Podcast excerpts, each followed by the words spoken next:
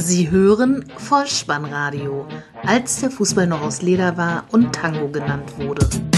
Herzlich willkommen und hallo zum Vollspannradio, der Podcast unter dem Motto, als der Fußball noch aus Leder war und Tango genannt wurde.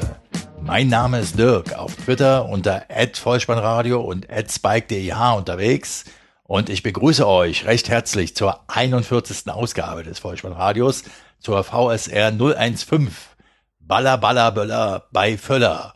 Die Nachlese zum Spieltag Nummer 18.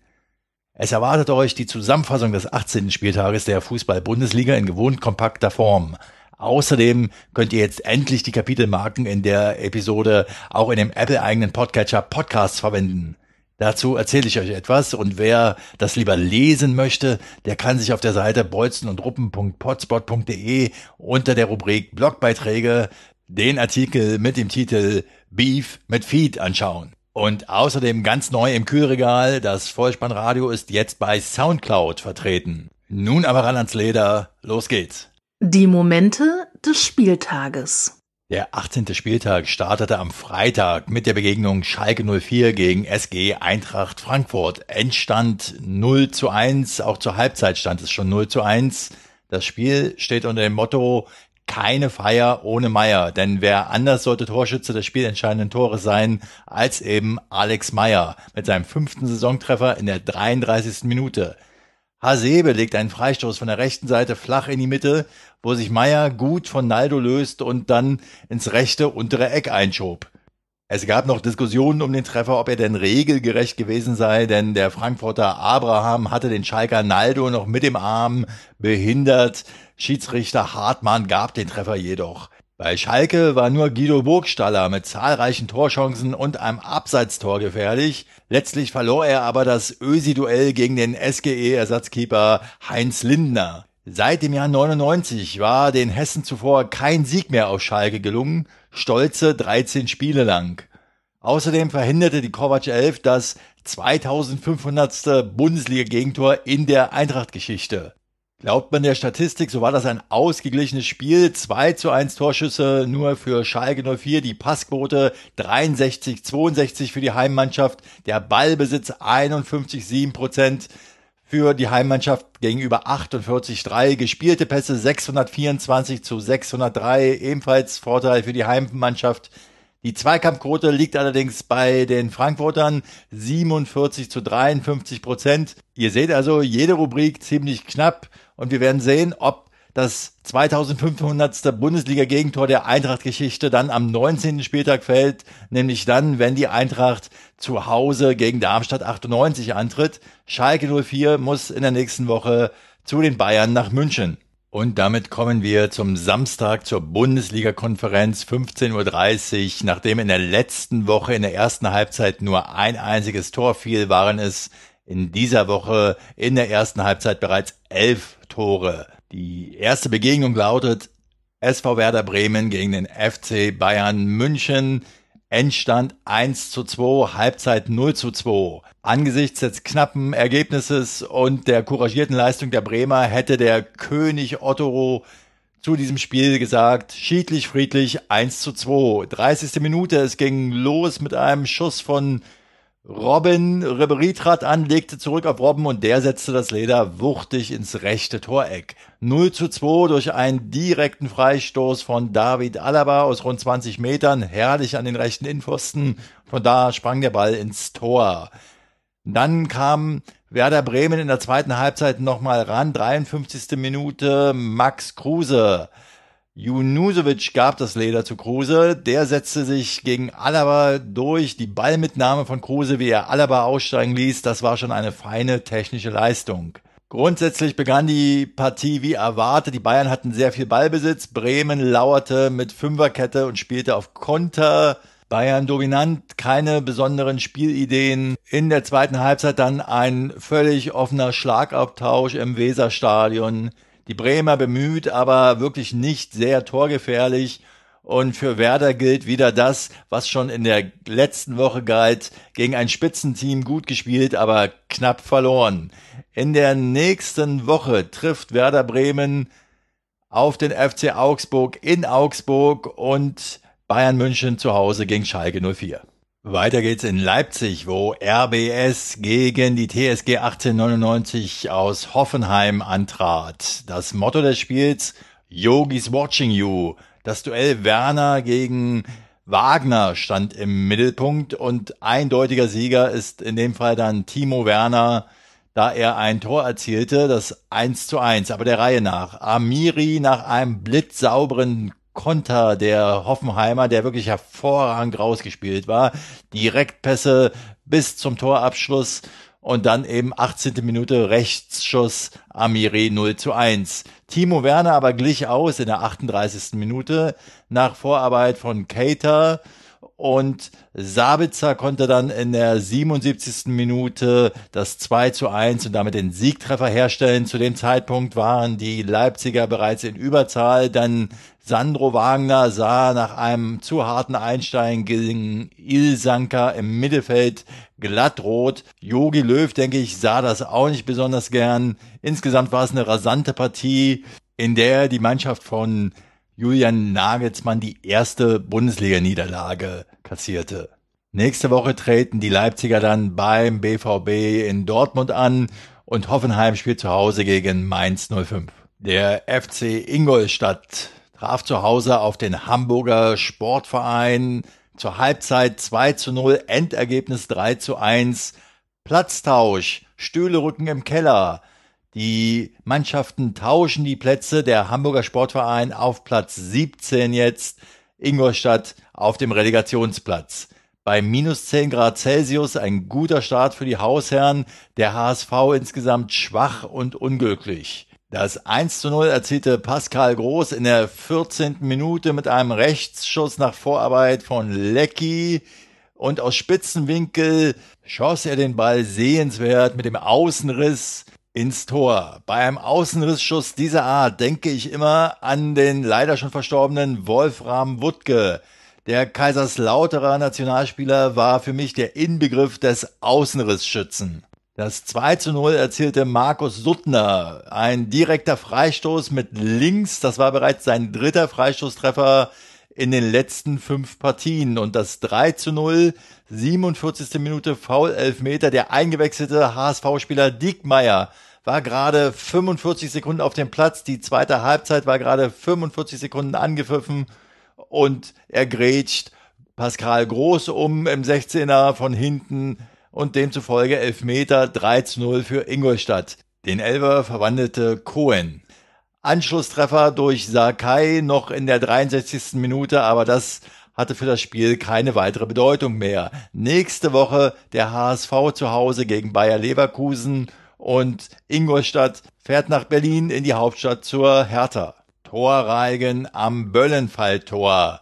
Darmstadt 98 gegen den ersten FC Köln 1 zu 6 der Endstand, Halbzeit 0 zu 3.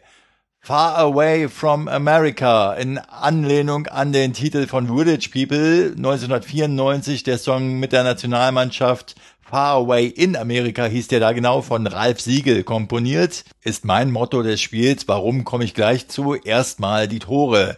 0 zu 1, 32. Minute. Es ging unglücklich los. Zulu, der Darmstädter mit einem Eigentor. 2 zu 0. Osako trifft per Kopfball in der 37. Minute 0 zu 3. Modest Anthony der 42. Minute. Linksschuss nach Vorarbeit von Koka Rausch und das 1 zu 3 in der 66. Minute durch Sidney Sam, sein erster Treffer für die Lilien. Foul-Elfmeter war das. 1 zu 4, es ging weiter für die Kölner. Osako mit seinem zweiten Treffer in diesem Spiel. Er war letztlich auch der Mann des Spiels. Und 1 zu 5, Jojic 85. Minute, 89. Minute den Schlusspunkt setzte denn Atoms Rudnevs in der 89. Minute wiederum nach Vorarbeit von Osako. Zum Spiel 30 Minuten Mittelfeldkampf, kein spielerischer Glanz. Mit dem ersten Tor, mit dem Eigentor zerfiel aber dann Darmstadt 98. Der Darmstädter Trainer Thorsten Frings ging dann auch nicht so sehr auf das Spiel ein, sondern eher auf einen persönlichen Traum des in dieser Woche nicht für den Kader nominierten Defensiv-Allrounder jung wird, denn der hatte geäußert, dass sein persönlicher Traum sei, mal in die USA wechseln zu wollen. Und da sind wir bei meinem Motto des Spiels, Far Away from America. Denn ähm, Thorsten Frings hatte ihn, wie gesagt, nicht für den Kader nominiert und hat das so begründet, er hat in der Woche so trainiert, dass er in die USA möchte.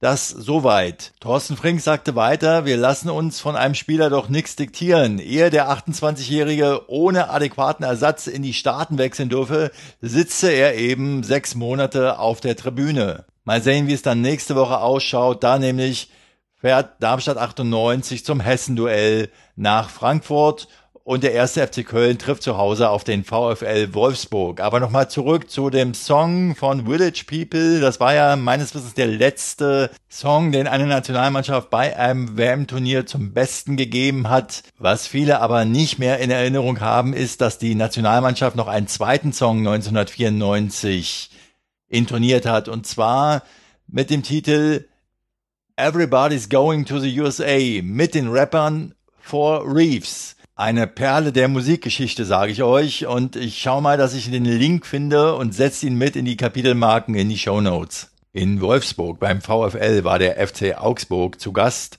und fühlte sich sehr wohl und nahm drei Punkte mit. Eins zu eins zur Halbzeit, am Ende hieß es eins zu zwei und das Motto des Spiels für mich die 390 Glaskugel.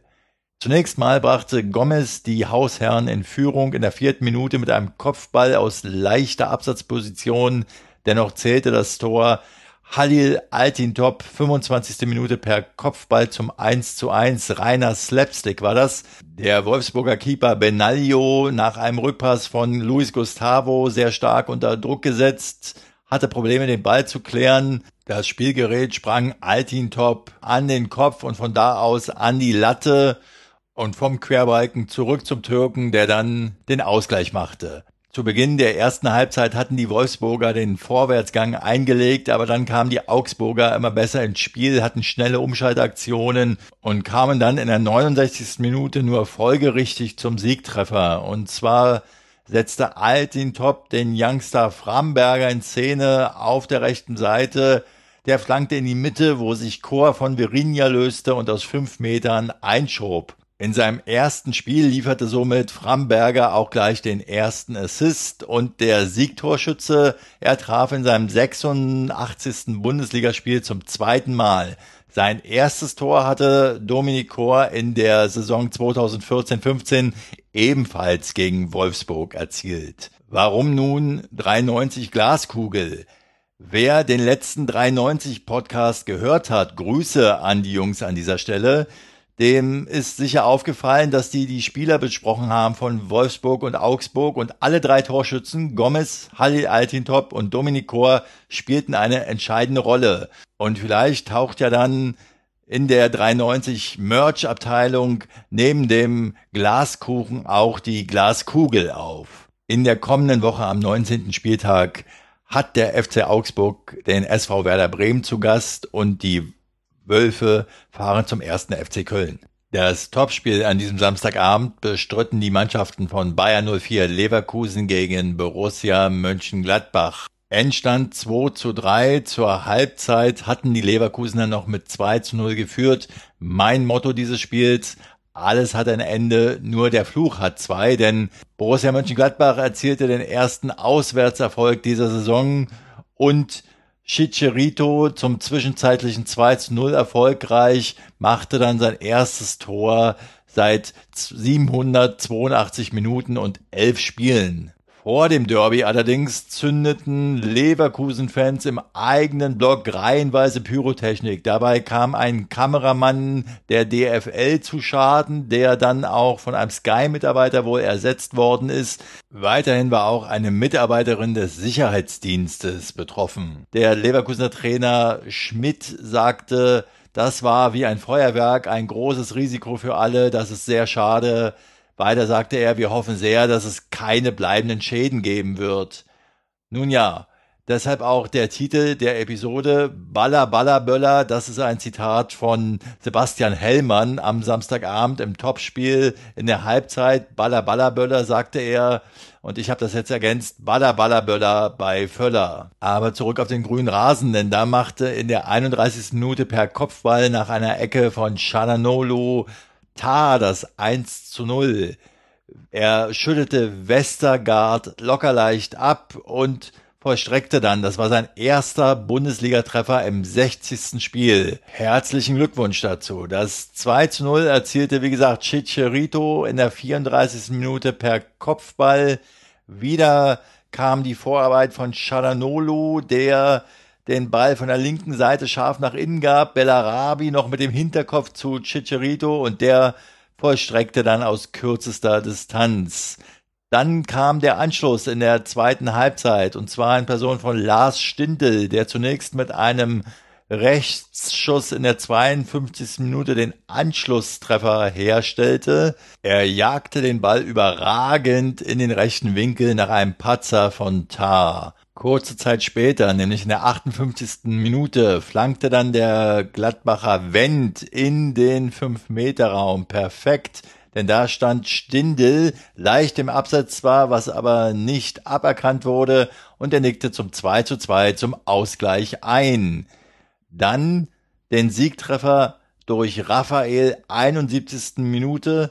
Kramer eroberte im Mittelfeld den Ball, hob das Leder äußerst elegant in den Lauf von Raphael und der Brasilianer, der kurze Zeit vorher schon eine ähnliche Bewegung machte. Da wurde es aber meines Wissens abgepfiffen im Mittelfeld wo er seinen Gegner abschüttelte und dann, in dem Fall war das Tar, der wieder nicht gut aussah in der Abwehrarbeit und dann den Ball an Leno vorbei ins Tor schob. 3 zu 2 der Siegtreffer und damit der erste Auswärtssieg für Borussia Mönchengladbach. Und dieser Sieg war auch erst der zweite Sieg innerhalb der letzten 13 Partien.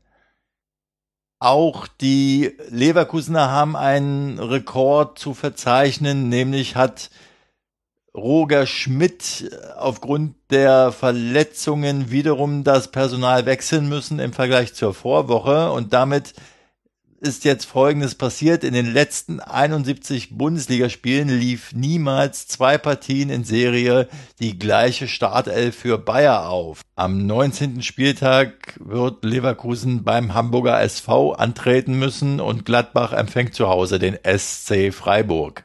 Der SC Freiburg traf im ersten Sonntagsspiel auf Hertha BSC und das Spiel ging 2 zu 1 für die Freiburger aus. 1 zu 0 führten sie zur Halbzeit. Das Motto des Spiels für mich, der Hauptstadt fehlt der Robert. Das Spiel hatte nämlich durchaus Ähnlichkeiten mit dem in der letzten Woche gegen den FC Bayern München, wo sie auch früh in Führung gingen, die Freiburger, dann aber durch Robert Lewandowski zweimal bezwungen worden sind. Nach 30 Minuten ist noch kein Torschuss auf beiden Seiten erfolgt. In der 37. Minute dann der erste Torschuss der Partie durch Schellbrett für die Berliner, knapp rechts vorbei. Und die Führung dann in der 39. Minute Vorarbeit von Griffo, der den Ball auf Haberer legte. Das war sein sechster Assist. Und der mit einem strammen Linksschuss aus zwölf Metern ins linke untere Eck. Hertha in der ersten Halbzeit viel zu passiv. Zweite Halbzeit machte Hertha dann das Spiel, war dominant, aber eben nicht durchschlagskräftig genug, hatte Chancen durch Darida und Haraguchi, ehe dann der eingewechselte Nils Petersen die vermeintliche Vorentscheidung herstellte in der 87. Minute 2 zu 0, sein sechster Saisontreffer. Julian Schieber ebenfalls eingewechselt, verkürzte dann noch einmal kurz danach aber es reichte nicht mehr. 2 zu 1 der Endstand. Nächste Woche Freiburg bei Borussia Mönchengladbach und Hertha BSC empfängt zu Hause den FC Ingolstadt. FSV Mainz 05 gegen Borussia Dortmund. Endstand 1 zu 1 zur Halbzeit führten die Dortmunder noch und das schon relativ früh in der dritten Minute durch Reus. Ein Frühstart. Gerbermeier verlor im Mittelfeld den Ball in der gegnerischen Hälfte. Schürle ging dazwischen auf Castro, der wieder zurück zu Schürle. der dann auf Reus und der bewahrte vor Lösse, dem Mainzer Keeper, die Nerven und nach nur 124 Sekunden stand es 1 zu 0 für den BVB. Dortmund kontrollierte die Partie, hatte mehr Ballbesitz und gewann die Mehrzahl der Zweikämpfe. In der zweiten Halbzeit wurde das Spiel dann etwas schwächer und aus dem Nix kamen dann die Gastgeber doch noch zum Ausgleich. Östunali flankte von der rechten Seite an den zweiten Pfosten und wieder startete die große bunte Danny-Schau, denn der Danny Latzer nämlich schoss heran und nickte den Ball zum 1 zu 1 Endstand in der 83. Minute ein. Mainz spielt in der nächsten Woche in Sinsheim bei der TSG 1899 Hoffenheim und Borussia Dortmund zu Hause gegen RB Leipzig. Das war ja denn der Spieltag 18 in voller Blüte und damit komme ich zu den Podcast-Neuigkeiten. Das Vollspannradio, ich sagte es bereits in der Einleitung, ist jetzt auf Soundcloud vertreten. Was mich dazu bewogen hat, dieses zu tun, insbesondere jetzt neben dem MP3-Feed auch einen M4A-Feed anzubieten, das könnt ihr nachlesen auf der Seite bolzenundruppen.potspot.de und da in der Rubrik Blogbeiträge, der Artikel Beef mit Feed. Auch diesen werde ich hier verlinken. An dieser Stelle nur so viel für alle diejenigen, die den Podcast über die vorinstallierte Apple Podcast App Podcasts hören. Ihr könnt jetzt auch die Kapitelmarken nutzen, nämlich dann, wenn ihr den richtigen Feed abonniert. Wenn ihr auf Suchen geht, wundert euch bitte nicht, dass das Symbol Vollspannradio zweimal erscheint. Einmal ist oben rechts ein weißes M4A vermerkt. Wenn ihr die Kapitelmarken also genießen wollt, dann solltet ihr diesen Feed abonnieren. Alles weitere dazu findet ihr dann in dem Artikel Beef mit Feed auf der Website und an alle diejenigen, die in der letzten Woche vielleicht etwas irritiert waren, warum das Vollspannradio und die Episoden des Vollspannradios in dem Podcatcher möglicherweise doppelt oder gar nicht oder in verquerer Reihenfolge erschienen sind, denen kann ich nur zurufen, tut mir leid, aber es hat mit der Einrichtung dieses zweiten Feeds zu tun denke, jetzt sollte alles wieder ordnungsgemäß laufen. Wie gesagt, schaut euch die Feed-Adressen an. Sollte in eurem Podcatcher irgendetwas nicht einwandfrei laufen, dann wechselt entweder den Podcatcher, geht auf Overcast, da klappt das in jedem Fall, oder ähm, ja, nimmt den richtigen Feed. Noch ein Hinweis vielleicht, den viele nicht kennen. Falls ihr über die Suchenfunktion geht und da den Namen Vollspannradio eingibt, das könnt ihr immer gerne tun, da erscheint auch was. Ihr könnt aber auch tatsächlich die Feed-Adresse eingeben und äh, landet dann somit auf dem richtigen Feed. Ich hoffe, es ist alles klargestellt. Falls ihr Fragen habt, äh, kontaktiert mich auf der Seite bolzenundruppen.potspot.de sind alle Kontaktmöglichkeiten aufgeführt und ähm, es ist auch ein E-Mail-Formular jetzt hinterlegt, ganz unten auf der Seite weil ihr nämlich informiert werden wollt, wann eine neue Episode erscheint. Auch dieses könnt ihr gerne nutzen. Ansonsten freue ich mich natürlich auch, wenn ihr dann mal auf Soundcloud vorbeischaut und da das Vollspannradio abonniert oder mir einen Kommentar hinterlasst. Hin und wieder werden dort sicher einige kleine Audioschnipsel zusätzlich zum Podcast erscheinen. Betrachtet es einfach als kleine Pausenunterhaltung zwischen den Podcast-Episoden. Diejenigen unter euch, die selbst podcasten, werden es wissen, die Problematik, die man hat, wenn man zwei Feeds anbietet bei iTunes, dass nämlich der eine Feed schon mit Rezensionen und Bewertungen gefüttert ist, der andere aber noch völlig jungfräulich. Ihr könnt also die ersten sein, die diesen Podcast, diesen M4A-Feed mit Rezensionen und Bewertungen füttern. Ich freue mich sehr darüber, denn ihr wisst, es kommt mir nicht so sehr auf das iTunes Ranking an, aber dennoch ist natürlich das Feedback die Währung des Podcasters. Vielen Dank also dafür, vielen Dank für eure Zeit, vielen Dank für euer Vertrauen und zum Abschluss folgt wie immer der Hinweis für den Fall, dass ihr die Kugel mal wieder im Netz unterbringen müsst. Kopf, Innenseite, Außenriss und Hacke. Nein, nur mit dem Vollspann geht er rein. Vielen Dank, ciao. Sie hörten Vollspannradio. Vollspannradio. Vollspannradio. Vollspannradio. Vollspannradio. Vollspannradio.